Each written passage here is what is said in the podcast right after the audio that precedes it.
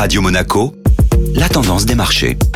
La tendance des marchés avec la Société Générale Private Banking. Bonjour Delphine Michalet. Bonjour Eric. Les bourses européennes débutent la semaine dans le vert. Après une première partie de séance hésitante, les marchés actions européens ont finalement entamé cette semaine du bon pied, malgré la perspective de nouvelles sanctions contre la Russie, accusée de crimes de guerre par l'Ukraine. L'indice européen Eurostock 50 s'est donc adjugé une hausse de plus de 0,80% à 3950 points.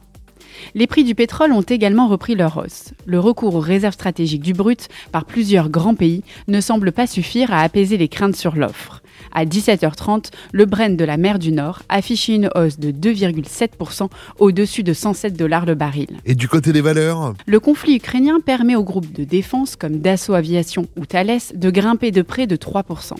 Le secteur automobile a poursuivi également son rebond à l'image de Forestia en hausse de plus de 3,5% sur la séance d'hier.